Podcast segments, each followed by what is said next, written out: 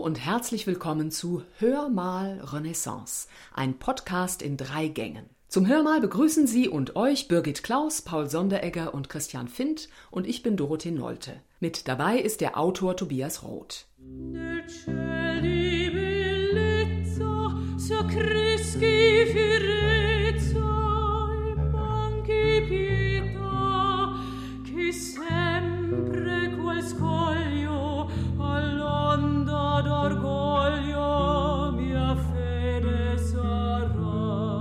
Die Renaissance. Im Italien des 14. und 15. Jahrhunderts treffen wir Päpste und Könige, junge Adlige im Lockdown, nicht ganz so fromme Mönche und lüsterne Äbtissinnen. Wir genießen erregende Gewürze, goldene Früchte und sündhaft süßes Marzipan. Guten Appetit. Es war eine ganz besondere Zeit. Nichts war undenkbar, alles wurde ausprobiert, Kunst, Kultur und Wissenschaft blühten auf und das machte sich auch auf den Tafeln der Oberschicht bemerkbar. Ist Ihr Tisch schon gedeckt? Mit Brokatstoff, Kerzen, Gold und Silber, süßem Obst und edlem Gewürz? Die Renaissance ist das Zeitalter der Entdeckungsreisen und ersten Weltumsegelungen. Neue Handelsrouten nach Afrika und Asien bringen eine zuvor unbekannte Vielfalt von Speisen nach Europa. Denn Europa ist hungrig nach den Schätzen des Orients. Im Anfang war das Gewürz. Unvorstellbar schal und kahl bleibt bis tief ins Mittelalter die nordische Kost. Aber wunderbar Bloß ein einziges Korn indischen Gewürzes, ein paar Stäubchen Pfeffer, eine trockene Muskatblüte, eine Messerspitze Ingwer oder Zimt dem gröbsten Gerichte zugemischt, und schon spürt der geschmeichelte Gaumen fremden und schmackhaft erregenden Reiz. Das schreibt Stefan Zweig in seiner Biografie von Fernando Magellan, der vor gut 500 Jahren zum ersten Mal um die Welt segelte, auf der Suche nach Gewürzen. Vasco da Gama hatte da bereits für Portugal den Seeweg nach Indien entdeckt. Christopher Columbus war, um nach Indien zu gelangen, in Amerika gelandet. Früchte, Samen, Gewürze fingen an, über Kontinente zu wandern. Die Globalisierung des Gaumens begann. Noch nicht für die breite Masse, aber für die Oberschicht. Birgit, du bist unsere Expertin für die Kulturgeschichte des Essens. Du hast für unser Hörmal ein passendes Kulturmenü entwickelt. Wie kann man sich so ein Festmahl, sagen wir, im Hause eines Kardinals in Rom oder Florenz vorstellen? Na, üppig auf jeden Fall. Also es war eine große Tafel mit vier bis fünf Gängen. Jeder Gang bestand so aus fünf bis sechs Tellern. Pro Person kommt man da auch locker auf 50 bis 60 Teller. Manchmal waren es sogar 150 oder bis zu 200. Es wurde nicht so in der Reihenfolge gegessen wie bei uns. Es gab viel Neues zu entdecken, Gewürze, die gerade in Europa angekommen sind, die sehr teuer waren und deswegen unendlich viel eingesetzt worden, sehr üppig eingesetzt worden sind. Es wurde alles mit Zucker überstreut und gerne nochmal mit Rosenwasser besprenkelt.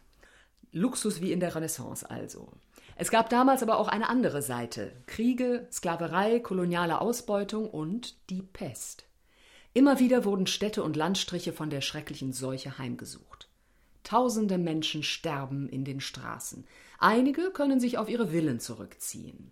Im Jahr 1478 schreibt Angelo Poliziano, ein Dichter und Altphilologe, in der Villa von Cafaggiolo einen Brief an seine Herrin Lucrezia Tornabuoni. Das ist die Mutter des Bankiers und Mäzens Lorenzo de Medici. Was er da über sein Leben im Pest-Lockdown berichtet, das klingt erstaunlich modern. Meine ehrwürdigste Herrin, die Neuigkeiten, die ich Ihnen von hier schreiben kann, sind die folgenden. Es regnet derart viel und so unaufhörlich, dass wir das Haus nicht verlassen können, und wir haben aufgehört, auf die Jagd zu gehen und spielen stattdessen Ball, damit die Kinder doch etwas Bewegung bekommen. Wir spielen für gewöhnlich um Schüssel, Soße oder Fleisch. Das heißt, wer verliert, bekommt beim Essen nichts davon. Oft genug gibt es ein großes Geheule, wenn meine kleinen Studentchen verlieren. Ansonsten gibt es im Moment nichts Neues zu berichten. Ich bleibe im Haus und sitze in Socken und Überrock am Feuer. Wenn ihr das sehen könntet, würde euch die Melancholie anfallen. Und genau so fühle ich mich, auch in jeder Hinsicht. Nichts war in letzter Zeit und nichts sehe und fühle ich jetzt, das mir eine Freude bereiten könnte, So sehr bedrücken mich die Vorfälle, die uns ereilt haben. Ob ich schlafe oder wache, geht mir dieses Umstürzlertum nicht aus dem Kopf. Zwei Tage lang waren wir schon in Aufbruchstimmung, weil wir hörten, dass die Epidemie ein Ende hat. Aber jetzt sitzen wir wieder alle schwachsinnig herum, weil wir hören, dass die Seuche noch einige Scharmützel übt. Es wird eine Erleichterung sein, wieder in die Stadt zurückzukehren und in erster Linie Lorenzo gesund nach Hause kommen zu sehen. Hier bezweifeln und befürchten wir ständig alles. Was mich angeht, so ertrinke ich in dumpfer Tatenlosigkeit bei all der Einsamkeit, in der ich mich befinde. Ich sage Einsamkeit, denn der Monsignore hat sich in sein Zimmer eingeschlossen, pflegt nur Umgang mit seinen Gedanken und gibt sich stets gramgebeugt und nachdenklich, so dass mich die Melancholie seiner Gesellschaft nur noch mehr betrübt. Herr Alberto del Malerba ist ganz besonders beschäftigt mit den Kindern. Ich bleibe also allein und wenn ich mich zum Studieren zurückziehe, kreisen meine Gedanken beständig um Seuchen und Kriege, um die Schmerzen der Vergangenheit und die Angst vor der Zukunft. Ich habe niemanden, mit dem ich das aus meinen Tagträumereien heraussieben könnte. Nirgends im Haus finde ich meine Madonna Lucretia, mit der ich auf andere Gedanken kommen könnte. Kurzum, ich sterbe vor Langeweile. Ich habe nichts zu tun, außer euch zu schreiben. Ich empfehle mich euer Gnaden. Cavaglio, den 18. Dezember 1478. Euer Diener Angelo. Ganz so sehr hätte sich Angelo Poliziano nicht langweilen müssen. Er hätte zu Giovanni Boccaccios Decamerone greifen können, das ein gutes Jahrhundert zuvor geschrieben wurde. Das Buch handelt von einer Gruppe junger Adliger, sieben Frauen und drei Männer, die vor der Pest in Florenz auf einen Landsitz fliehen. Ein Palast, umgeben von Gärten mit gefüllten Weinkellern, die Betten mit Blumen bestreut. Der Kontrast zur geplagten Stadt könnte nicht größer sein. Eine Dame oder auch ein Herr wird zur Königin erklärt und darf bestimmen, wie sie den jeweiligen Tag verbringen werden. Da sind, sprach die Königin, Gärten, Wiesen und andere angenehme Plätze in Mengen. Jeder gehe nach seinem Belieben hin, sich zu ergötzen, und wenn's drei Uhr schlägt, wollen wir alle hier wieder zusammenkommen und im Kühlen speisen. Voller Freuden beurlaubte sich die Gesellschaft von der neuen Königin. Die jungen Herren unterhielten sich mit den Schönen über anmutige Dinge, gingen mit langsamen Schritten in einen Garten, machten Kränze von allerhand Blumen und sangen verliebte Lieder. Nachdem sie hier sich so lange verweilt, als die Königin ihnen Zeit gegeben, kehrten sie nach Hause zurück. Sie gingen in einen Saal ebener Erde, wo die Tische mit den weißesten Tüchern gedeckt, Becher, die dem Silber ähnlich sahen, aufgesetzt und überall Pfingstblumen gestreut waren. Als es der Königin gefiel, ward Wasser zum Händewaschen herumgegeben, und die Gesellschaft setzte sich zu Tische. Es wurden köstlich zubereitete Speisen aufgetragen, die ausgesuchtesten Weine herbeigebracht, und die drei Diener richteten ohne Verzug in aller Stille an. Alle freuten sich über die schöne und ordentliche Einrichtung und aßen mit anmutigem Scherz und Feierlichkeit. Am nächsten Morgen macht die Königin einen Vorschlag. Sie sollen sich tagsüber die Zeit vertreiben, indem sie sich Geschichten erzählen. Jeden Tag jeweils zehn. Fiammetta ist gleich am ersten Tag dran. Ihre Geschichte handelt von der schlagfertigen Markgräfin von Montferrat. Deren Schönheit wird so hoch gerühmt, dass der König von Frankreich sich aus der Ferne in sie verliebt. Als ihr Gemahl einmal verreist, kündigt sich der König bei ihr zu einem Besuch an, mit der festen Absicht, sie zu verführen. Er schickte alle seine Mannen als Vorhut voraus, machte sich mit einer kleinen Gesellschaft aus Edelmännern auf den Weg, und als er sich dem Gebiet der Markgräfin näherte, schickte er einen Tag vor der Ankunft die Nachricht zu der Dame, dass sie ihn erwarten solle und er zum Essen komme. Die kluge und umsichtige Dame antwortete fröhlich, dass dies eine allergrößte Ehre und er herzlich willkommen sei. Dann dachte sie darüber nach, was es bedeuten sollte, dass ein solcher König zu Besuch komme, wo doch ihr Gatte nicht da war, und sie irrte sich nicht in der Vermutung, dass der Ruf ihrer Schönheit den König angezogen hatte. Nichtsdestotrotz bereitete sie als ehrbare Frau alles vor, um ihm Ehre zu erweisen. Sie ließ die zu Hause gebliebenen Edelmänner zu sich rufen, sie plante und ordnete alle nötigen Dinge an. Aber das Festessen und die Speisenfolge wollte sie ganz alleine bestimmen. Ohne zu zögern ließ sie im Umland einige Hühner zusammenfangen, und aus diesen ließ sie von ihren Köchen verschiedene Gerichte für das königliche Festmahl zubereiten. Der König kam also am bezeichneten Tag und wurde von der Dame mit Feierlichkeiten und Ehren empfangen. Er erblickte sie, und noch über das hinaus, was er sich durch die Worte des Ritters vorgestellt hatte, erschien sie ihm schön und wert und gesittet. So groß war sein Erstaunen, so hoch sein Lob für sie, dass seine Begierde gerade um so viel stärker aufloderte, als er fand, dass die Dame alles bei weitem übertraf, was er bisher von ihr gedacht hatte. Nach etwas Ruhe in den Zimmern, die mit allem reich ausgeschmückt waren, was sich bei der Bewirtung eines solchen Königs gehört, war auch bald die Essenszeit gekommen, und der König und die Markgräfin setzten sich an einen Tisch, während die anderen ihrem Rang entsprechend an anderen Tischen Platz nahmen. Der König wurde nun nach und nach mit vielen Gerichten und mit köstlichen und kostbaren Weinen bedient, und auch abgesehen davon, dass er hin und wieder die wunderschöne Markgräfin betrachtete, hatte er das größte Vergnügen. Als ihm aber Gericht um Gericht vorgesetzt wurde, begann der König sich zu verwundern, da er erkannte, dass all die unterschiedlichen Gerichte aus nur einer Zutat, nämlich Huhn, zubereitet waren. Der König kannte die Gegend, in der er sich befand, und wusste, dass dort in den Wäldern eine Fülle von Wild zu finden sein musste, und er hatte der Dame rechtzeitig Bescheid gegeben, um Zeit für eine Jagd zu lassen. Wie sehr er sich auch über all das wunderte, so wollte er doch das Wort an die Dame nur in Bezug auf ihre Hühner richten, und mit fröhlichem Gesicht wandte er sich also an sie und sagte Meine Dame, gibt es denn in dieser Gegend nur Hühner und keinen einzigen Hahn? Die Markgräfin verstand den Sinn dieser Frage sehr gut, und es schien ihr, Gott habe ihr ihrem Wunsche folgend einen guten Augenblick gegeben, um ihre Haltung zu zeigen. Sie wandte sich also freimütig zum König und antwortete das nicht, mein Herr. Aber die Frauen sind hier, wie sehr sie sich auch durch Kleider oder Ehren voneinander unterscheiden mögen, doch genauso gebaut wie überall sonst auch. Kaum hatte er diese Worte gehört, begriff der König den Sinn des Hühnerfestmahls und die Tugend, die in diesen Worten verborgen lag. Er erkannte, dass es nicht geraten schien, sich mit einer solchen Dame auf ein Wortgefecht einzulassen und dass Gewalt nicht angebracht war. Und so unvorhergesehen, wie er sich für sie entflammt hatte, ebenso klug machte er sich nun daran, ehrbar dieses Feuer von Übel wieder zu löschen. Ohne sie weiter zu sticheln, aus Angst nämlich vor ihren Antworten, speiste er ohne alle Hoffnung weiter.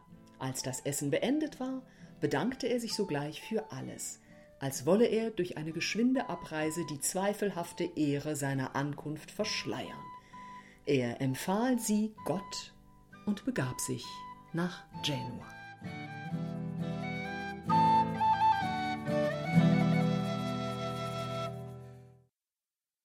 Ein häusliches Abendessen am 17. Januar 1543, Salat aus Radicchiospitzen mit Kresse und anderem vermengt, 24 große und vergoldete Pralinen aus Mandeln und Honig, magere Stücke vom gebratenen V und Stücke von der gepökelten Schweinelende mit orientalischen Reis und mit Zucker überstreut. Und dann gibt es duftendes Wasser für die Hände und es folgt der erste Gang. So, das war jetzt ähm, ein Zitat aus einer langen Speisefolge von Cristoforo di Messiburgo. Das ist ein großartiger Koch der italienischen Renaissance. Vor ihm lebte Platina, der bezieht sich auf die Antike und hat die vier Säfte-Lehre oder vier Elemente-Lehre wieder rausgekramt. Und unser Hühnermahl in unserer Hörmalbox, da gibt es ein Huhn, was mit Ingwer, Mandeln und Semmelbrösel überbacken wird. Die Kruste schmeckt wunderbar und das Huhn darunter auch.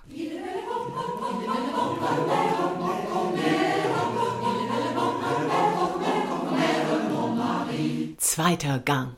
Der Hofmann muss sich in erster Linie besonders darum bemühen, einen guten Eindruck von sich zu geben, und er hat es als eine schädliche und tödliche Sache anzusehen, wenn ihm das Gegenteil unterläuft. Das ist vor allem für diejenigen eine Gefahr, die sich darauf verlegen, besonders witzig sein zu wollen. Zuweilen meinen solche Leute besonders wortgewandt und vergnüglich zu sein, wenn sie in Gegenwart von ehrbaren Frauen oder sogar zu ihnen die hässlichsten und ehrlosesten Dinge sagen.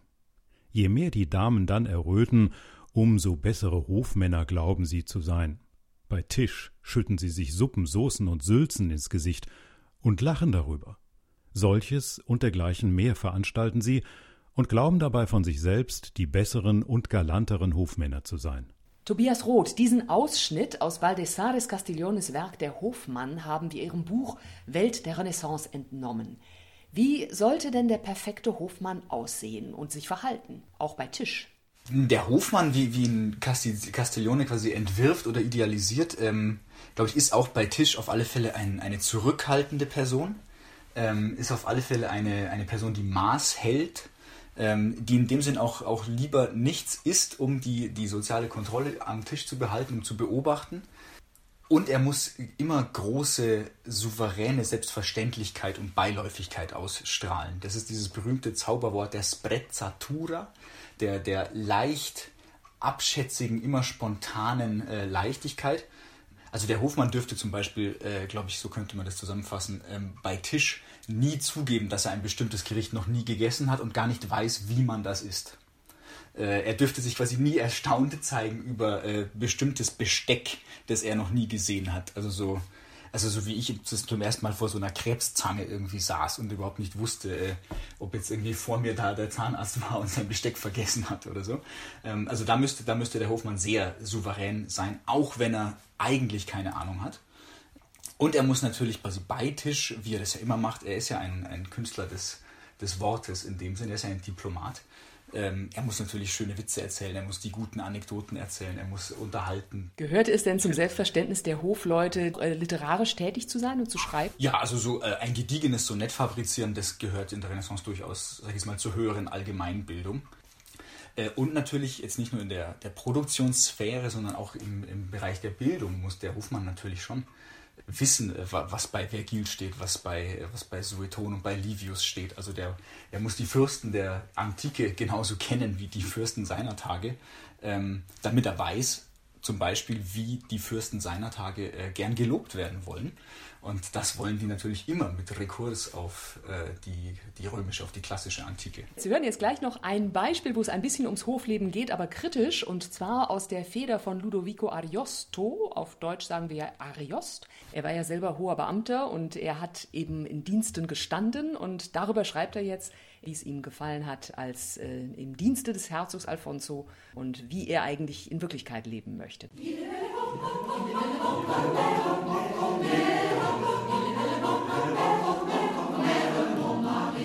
Du fragst mich, Annibale, wie es mir geht im Dienste des Herzogs Alfonso, ob es schlechter oder besser als vorher um mich steht.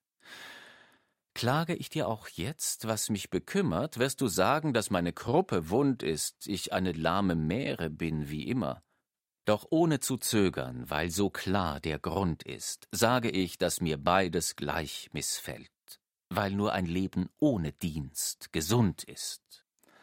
Wer Ehre, Sporen und einen Hut begehrt, soll dienen bei König, Herzog, Kardinal. Ich nicht, denn mir ist alles das wenig wert. In meinem Haus schmeckt die Rübe allemal mir besser, die ich selbst koche und putze, mit Most und Essig würze, als das Festmahl an fremder Tafel, Rebhuhn, Wildschwein, ein Dutzend Drosseln, und ich schlafe gerade so gut, wenn ich statt Seide ein Leintuch benutze. Dass mein Körper sich ausstreckt und ruht, genieße ich mehr, als mich selbst zu loben, wie man es mit Reisen nach Indien tut. Jeder ist aus anderen Neigungen gewoben. Einem gefällt die Tonsur, einem das Schwert. Der wird zur Heimat, der zur Ferne gezogen. Wer hinausziehen will, ziehe unbeschwert, um nach England, Ungarn und Frankreich zu gehen. Ich finde diese Gegend hier nicht verkehrt. Toskana, Lombardei, Romagna gesehen habe ich, das Gebirge in und am Rand Italiens, beide Meere, die um uns stehen. Hätte ich, mag man sagen, nach Rom den Weg genommen, um Jagd auf Pfründe zu machen, hätt ich gewiss schon mehr als eine erlegt. Ich kann mich als Freund des Papstes betrachten. Ich kannte ihn lang, bevor ihn Verdienste oder Schicksale mit dem Amte bedachten. Wenn ich also Kardinal oder noch viel mehr, wenn ich Papst werde, aber meine Gier findet dennoch keine Grenze und kein Ziel, was nützt mir denn am Ende im Jetzt und Hier der mühsame Aufstieg? Es wird besser sein, ich schone meine Kraft und bleibe bei mir. Es ist im Endeffekt ein, eine wachstumskritische Satire, also so lese ich diesen Text. Dass er auch beschreibt diese Unersättlichkeit der Sultane und der Päpste und der Kaiser, die überhaupt nicht mehr wissen, wo es aufhört äh, und die deswegen auch keinerlei Befriedigung mehr äh, erleben können überhaupt. Und ich glaube, das sind äh, in dem Sinn äh, tatsächliche Probleme und Sehnsüchte. Also man kann durchaus vermuten aus seiner Biografie heraus, dass ihn das echt umgetrieben hat. Wir haben ja bisher nur vom Hofmann gesprochen, den Sie uns beschrieben haben. Was ist denn mit der Hofdame? Ja, also zurückhaltend muss sie auch sein. Also es ist ja interessant, dass Castiglione in seinem Buch vom Hofmann, das ist in vier Teile gegliedert und ein Teil, der dritte Teil ist der Hofdame ähm, gewidmet. Dass überhaupt der Hofdame diese, dieser Raum dieses Viertel eingeräumt wird, ist ja schon auch ein Zeichen, dass es in der Renaissance anfängt, eben gebildete Frauen an Höfen zu geben, die angenehm auffallen. Also wo quasi es nicht heißt, ja, du, du vorlautes Weib, jetzt, sei mal still mit deiner Behauptung, du hättest auch Platon gelesen, sondern man merkt immer wieder, dass die Humanisten völlig fasziniert sind von, äh, von gelehrten Frauen die auch Lehrstühle bekleiden, die Bücher schreiben, Bücher drucken und publizieren. In Ihrem Buch haben Sie ja Texte von 68 Autoren im Ganzen versammelt. Davon sind, glaube ich, nur vier oder fünf von Frauen. Aber ein Text ist dabei von einem Mann, den wir sehr überraschend fanden. Da schreibt nämlich ein Humanist über die Gleichheit der Geschlechter. Es ist klarer als das Licht selbst, dass Frauen aus den gleichen Elementen zusammengesetzt sind wie Männer. Aus demselben Samen werden sie geboren, nähren sie sich, wachsen, altern und sterben sie. Der Geist ist ihnen derselbe. Die gleiche Seligkeit ist ihr Ziel. Urteilsfähigkeit, Vernunft, Sprache und Verständnis sind gleich. Eine Natur ist den vernunftbegabten Sterblichen eigen und allen eine eingeborene Freiheit es gibt quasi diese, diese Texte zum, zum Lob der Frauen, die gibt es in der ganz frühen Renaissance schon. Boccaccio, Giovanni Boccaccio, der Autor des Decameron, ist da der Erste, der eine Sammlung mit äh, quasi berühmten Frauenbiografien zusammenstellt. Aber das ist sehr, da werden bestimmte Tugenden gelobt und da geht es nicht systematisch um jetzt die Gleichheit äh, der Geschlechter. Allerdings im 5, späten 15. Jahrhundert entbrennt dann so, ein klein, so eine literarische Debatte, würde man sagen, die Questione della Femmina, also die Frage der Frau, wo eben dafür und dagegen argumentiert wird. Und äh, da ist Equicola natürlich nicht allein. Aber die, diese, diese grundsätzliche Schärfe, mit der er sagt, dass es eben kulturell ist und nicht natürlich, dass es äh, eine Ungleichheit unter, unter Männern und Frauen gibt, die ist schon, die ist schon überwältigend. Aber niemand, der gesund im Kopf ist, wird leugnen, dass die Welt momentan anders ist, dass Macht und Gewalt das göttliche Recht und die Gesetze der Natur brechen und dass die Gesellschaft von Tyrannen regiert wird. Deshalb wird die natürliche Freiheit der Frauen entweder durch Gesetze verboten oder aber es wird verhindert, dass die Freiheit in Gebrauch und Übung kommt, worauf sie in einer ihr entgegengesetzten Lebensführung erstickt, verkümmert und abstirbt. Die Frau wird im Haus festgehalten, wo sie vor Tatenlosigkeit verwelkt und ihrem Geist keine andere Beschäftigung als Nadel und Faden gestattet ist. Kaum dass sie die Jahre der Kindheit hinter sich hat, wird sie in die Verfügungsgewalt ihres Mannes gegeben. Sollte sie sich etwa höher und weiter aufrichten, wird sie doch für unfähig zu höheren Aufgaben und wichtigeren Dingen gehalten. Sie wird der Hauswirtschaft wie einer Zwangsarbeit übergeben. Was verstehen denn wir Männer in diesem Alter? Kommt es zu einem Fehltritt, schieben wir es auf die Jugend. Wenn hingegen eine junge Frau gegen den Anstand einer älteren, würdevollen Frau verstößt, wird für sie keine Entschuldigung gelten gelassen, und für immer muss sie den Makel des Leichtsinns oder der Dummheit tragen. Wie im Krieg sich die Besiegten vor den Siegern beugen, so beugt sich der weibliche Geist vor dem männlichen. Das geschieht nicht aufgrund irgendeiner natürlichen Notwendigkeit, sondern aus Gewohnheit, durch gegebenes Beispiel, durch häusliche Erziehung, durch Schicksal, durch Zufall oder durch ein Zusammenwirken all dieser Dinge.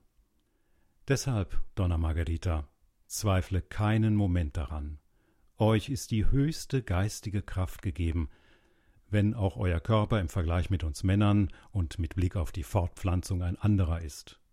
Ich behaupte laut und öffentlich und wortreich, dass zu keiner Zeit, an keinem Ort, unter keinem Himmel und in keinem Bereich Männer etwas Großartiges vollbracht haben, was nicht Frauen ebenso hervorragend vermochten. Der, der, kulturelle Hintergrund, aus dem quasi dieser Text kommt, der erklärt ihn auch ganz gut, der ist aber auch bezeichnend für die Renaissance. Der entsteht im Umkreis von Isabella d'Este, der Fürstin von Mantua. Und, äh, und das ist schon äh, faszinierend, dass man dann merkt, diese, diese Frau wird auf diesem Thron toleriert, auch von den siebengebenden Fürsten. Und ähm, die Margareta Cantelmo ist eben Hofdame in diesem Umkreis um, um Isabella d'Este. Und man weiß natürlich nicht genau, wie, wie diese Texte dann gelesen wurden. Also ob dann, ob man sich wirklich so eine Diskussion bei Hof im Gefolge dieses Textes oder als Vorlage dieses Textes ähm, vorstellen kann. Ähm, aber mir erschien es immer so, dass diese, diese großen Katalogpassagen, wo einfach nur 20 große Fürstinnen der Antike runtergerattert werden, wo sie zitiert sind und als wäre das so eine Materialsammlung, auch für Hofdamen, diese Diskussion bei Hof zu führen und zu sagen, ja, ich weiß ja, was bei Aristoteles steht, bei Platon steht, bei Plutarch steht, tak, tak, tak, tak, tak. Und quasi in dieser, in diese, diese natürlich männlich geprägte Domäne der, der Bildung und damit einzusteigen in einem bestimmten Winkel, nämlich dem, dem Winkel der, der Frauenrechte in dem Sinn. Äh, und das ist in dem Sinn wirklich Renaissance in Action. Dass man sagt, da, da wird äh, quasi antiker Bestand genommen, neu arrangiert, neu quasi zugänglich gemacht und erklärt für einen bestimmten Zweck des Tages. Tja, ein Text von 1501. Erstaunlich.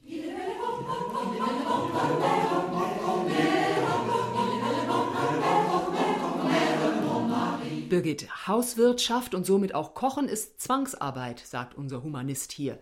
In der Renaissance haben aber nicht nur Frauen gekocht, richtig? Ich behaupte einfach mal, dass die 95 Prozent aller Speisen, die auf der Welt hergestellt werden oder vielleicht noch mehr von Frauen zubereitet werden. Und in dem Moment, wo es darum geht, mit dem Kochen Geld zu verdienen, dann sind die Männer plötzlich da und spielen sich ganz schön in den Vordergrund. So auch unser guter Bartholomeus Cappi, der 1560 ungefähr ein großes Kochbuch geschrieben hat, im Übrigen mit 1000 Rezepten. Und in diesem Kochbuch stellt er sich so ein bisschen über die Hausfrau drüber und sagt, was er macht, ist Wissenschaft, ist Kunst, ist Kultur, ist Architektur. Und er erklärt den Frauen erstmal, dass das, was sie machen, einfach nur Hausfrauenkram ist. Im Übrigen bestand so ein Menü von Bartholomew Scappi aus ungefähr 120 oder noch mehr Gängen und jedes Mal am Ende des Gangs auf dem letzten Tellerchen lagen parfümierte Zahnstocher. Ich weiß zwar nicht, warum die die Zahnstocher brauchten, weil die hatten ja gar keine Zähne mehr. Die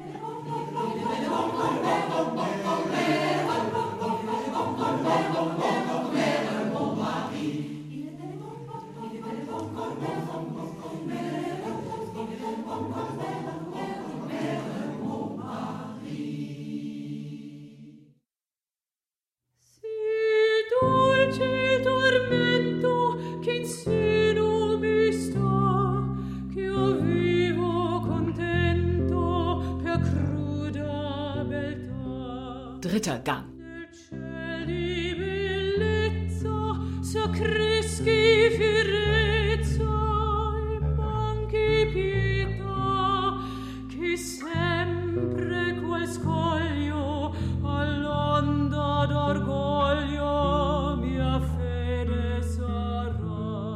Hm, Nachtisch, das ist, das muss süß sein. Wie süß war die Renaissance? Jedenfalls weitaus süßer als das Mittelalter. Zwar gab es noch keine Schokolade oder Rohrzucker aus Südamerika und keinen Rübenzucker aus Preußen, aber man kannte natürlich seit jeher Honig. Und schon die Kreuzritter haben aus dem Orient Rohrzucker mitgebracht, den die Araber in Nordafrika kultivierten. Auch auf den Kanarischen Inseln wurde Rohrzucker angebaut, aber er war teuer. Kein Problem für Päpste und Kardinäle. Auf deren Tafeln gab's viel Süßes, oder Birgit? Auf deren Tafel gab es vor allem nicht nur zum Ende des Mahls Süßes, sondern es ging gleich am Anfang schon mal ein bisschen süß los und dann ging es süß weiter und weiter und weiter. Es wurde über alles Zucker gestreut, weil das war teuer. Und wer es sich leisten konnte, nahm viel davon. Und wozu braucht der Mensch parfümierte Zahnstocher? Tja, ich kann mir nicht vorstellen, äh, dass die alten Herren das noch brauchen konnten, weil am Ende war es so, Zahngesundheit in der Renaissance war nicht vergleichbar mit der unsrigen heute. Sie hatten also keine Zähne mehr. Die jungen Männer vielleicht schon. Auch Marzipan war damals sehr beliebt. Nicht nur zum Essen. Nee, aus Marzipan wurden Figuren geformt und die wurden vergoldet und es äh, mussten auf den Tafelaufsätzen mehrere groß, große Marzipanfiguren stehen. Das Stichwort Marzipan bringt uns zurück zum Decamerone und unserer Gruppe von jungen Adligen. Am dritten Tage erzählt Laurette eine höllische und vor allem lustige Geschichte. Es treten auf ein lüsterner Abt, ein einfältiger Ehegatte, das Fegefeuer in Gestalt eines Mönchs und eine Frau, die süßer ist als Marzipan. Eine Geschichte zum Nachtisch. Der lebenslustige Bauer Ferrondo hat eine wunderschöne Frau, die er hütet wie seinen Augapfel. Der Abt des nahegelegenen Benediktinerklosters liebt heimlich diese Frau. Eines Tages, als sie bei ihm zur Beichte ist, beklagt sie sich, dass ihr Mann Ferrondo ohne Grund übertrieben eifersüchtig sei und sie deswegen nur in Not und Elend mit ihm leben könne. Aber der Abt weiß Rat. Wollen wir, dass er geheilt werde, sagte der Abt, so muss er notwendig ins Fegefeuer. Wie kann er denn bei lebendigem Leib dahin kommen? fragte die Frau. Der Abt sagte, er muss sterben und so hinkommen. Wird er dann so viele Qualen erlitten haben, dass er von dieser seiner Eifersucht geheilt ist, so werden wir in gewissen Gebeten den lieben Gott bitten, dass er ihn wieder lebendig macht, und das wird dann auch geschehen. Wird er von diesem Übel befreit, so bin ich mit allem zufrieden, sagte die Frau. Wodurch wollt ihr mich aber für einen solchen Dienst belohnen? wollte der Abt wissen. Hochwürdiger Herr, erwiderte die Frau, fordert, was ihr wollt, wenn ich es zu leisten vermag. Was aber kann ein armes Weib, wie ich es bin, einem so vornehmen Herrn anbieten, das seiner würdig wäre?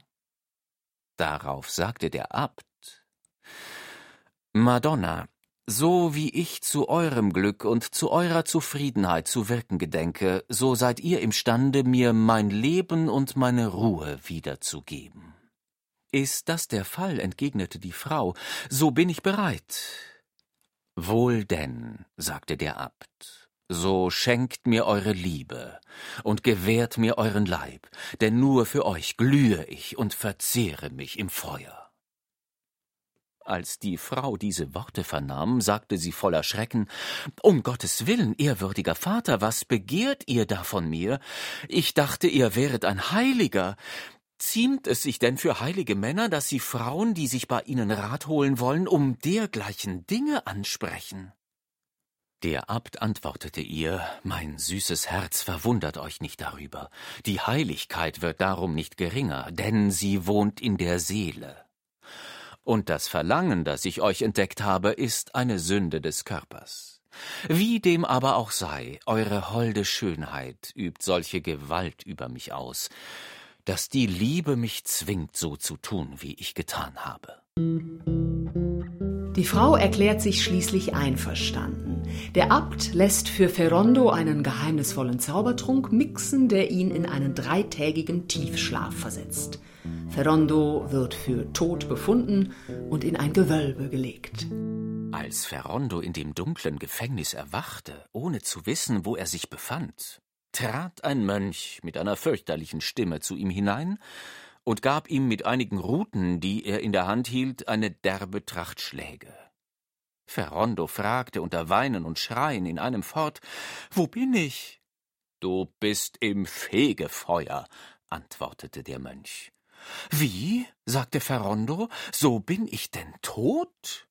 Jawohl, erwiderte der Mönch und brachte ihm etwas zu essen und zu trinken. Als Ferrondo das sah, rief er aus Mein Himmel, essen denn die Toten?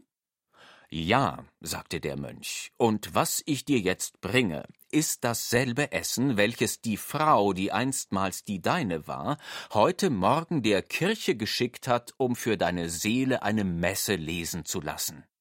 Das kommt dir nun auf unseres Herrgotts Befehl hier zugute. Darauf sagte Ferrondo Ach du meine Güte. Na, Gott gebe ihr ein vergnügtes Jahr. Ich bin ihr freilich immer vor meinem Tod gar gut gewesen und hab sie immer die ganze Nacht im Arm gehabt und nichts anderes getan, als sie geküsst und auch etwas anderes getan, wenn ich Lust dazu bekam. Und dann fing er an, hungrig und durstig wie er war, zu essen und zu trinken. Da ihm aber der Wein nicht allzu gut vorkam, sagte er Herrgott, gib ihr Unglück. Sie hat dem Priester doch nicht von dem Fasse an der Wand geschickt. Unter solchen und ähnlichen Gesprächen wurde Ferrondo bei Essen und Schlägen an die zehn Monate gehalten, während welcher der Abt, der sich gar glücklich fühlte, oft genug die hübsche Frau besuchte und sich mit ihr den schönsten Zeitvertreib von der Welt machte. Wie aber die Unfälle mitunter zu kommen pflegen, so wurde die Frau schwanger und sagte es dem Abt, da sie es noch früh genug gemerkt hatte. Darum schien es denn nun beiden geraten, dass Ferrondo unverzüglich aus dem Fegefeuer zurückkommen und wieder ins Leben gerufen werden sollte, auf dass die Frau, nachdem sie wieder beisammen gewesen wären, vorgeben könne, von ihm schwanger zu sein. Der Abt ließ Ferrondo im Wein, den er ihm zu trinken gab, so viel von jenem Pulver reichen, dass er etwa vier Stunden lang davon schlafen musste und legte ihn mit Hilfe seines Mönchs in die Gruft, in welcher er zuerst begraben worden war. Am andern Morgen sah Ferrondo durch einige Spalten das Licht, das er so lange entbehrt hatte, wieder. Als er aus der Gruft herausgestiegen, warf er sich dem Abt zu Füßen und sagte Ehrwürdiger Vater, eure Gebete haben mich von der Pein des Fegefeuers erlöst und ins Leben zurückgerufen.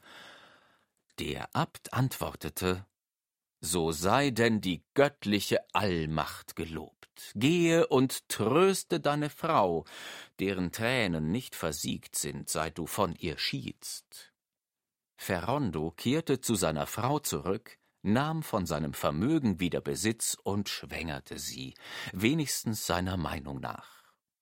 So traf es sich, dass die Frau wenige Monate später von einem Knaben genas, der Benedikt Ferrondo getauft wurde. Die wundersame Rückkehr Ferrondos steigerte den Ruf von der Heiligkeit des Abtes um vieles. Ferrondo aber, geheilt von den vielen Schlägen, plagte seine Frau nicht mehr. Diese lebte wie zuvor mit ihm in allen Ehren, ohne jedoch zu versäumen, sich dann und wann, wenn es sich schickte, mit dem heiligen Abte zu treffen, der sie so gut und so sorgfältig in den wichtigsten Angelegenheiten bedient hatte.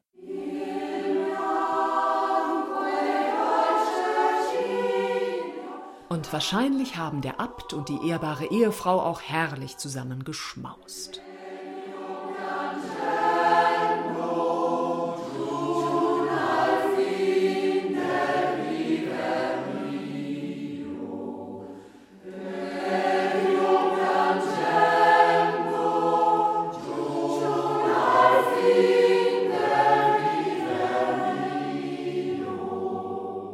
Das war das Hörmal Renaissance und Sie sind hoffentlich satt und glücklich.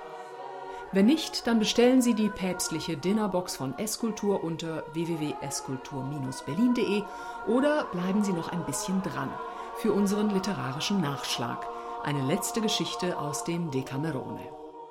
Wir bedanken uns bei dem Taz-Chor und bei Christina Jean Hayes und Hannes Hüfgen für die Musik.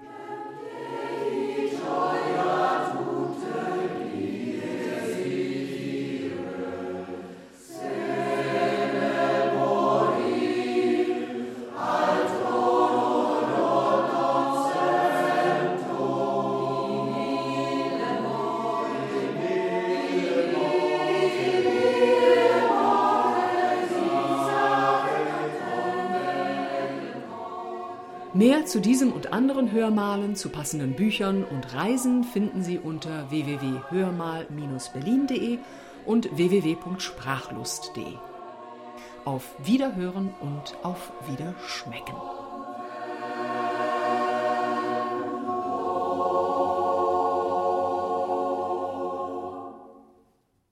Als Nachschlag oder besser Nachtschlag gibt es die Geschichte, die die liebreizende Elisse am neunten Tag des Pest-Lockdowns erzählt. Unser Bonus zum Hörmal.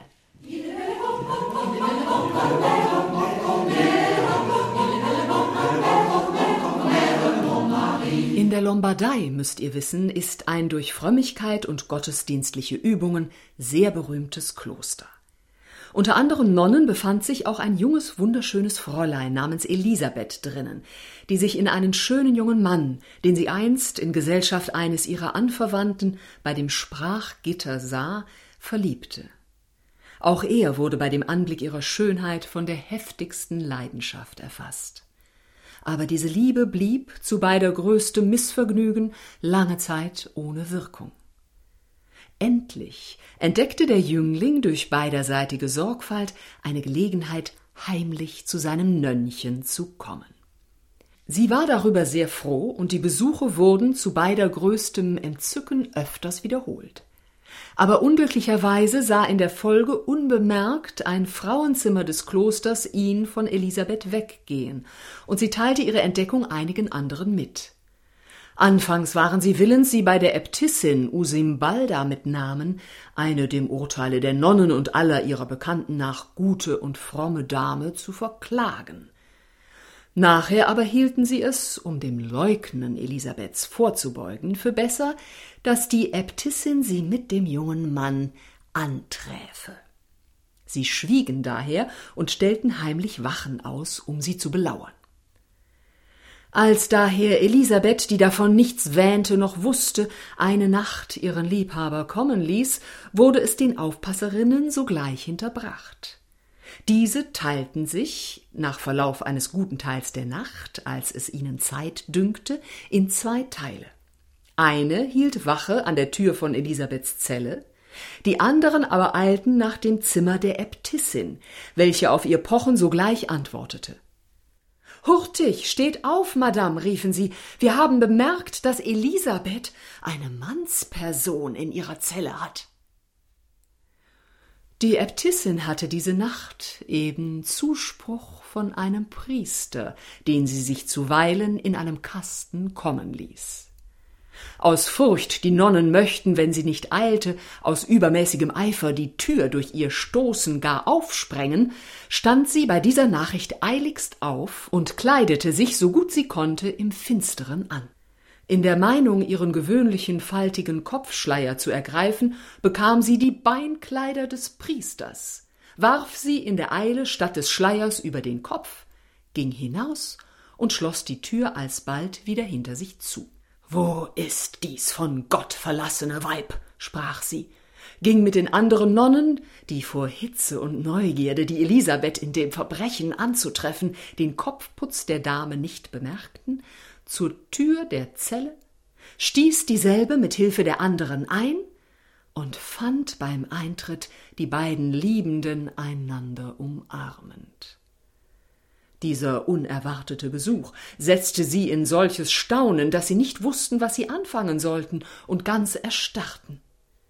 Elisabeth wurde von den übrigen Nonnen sogleich ergriffen und auf Befehl der Äbtissin ins Kapitell geführt.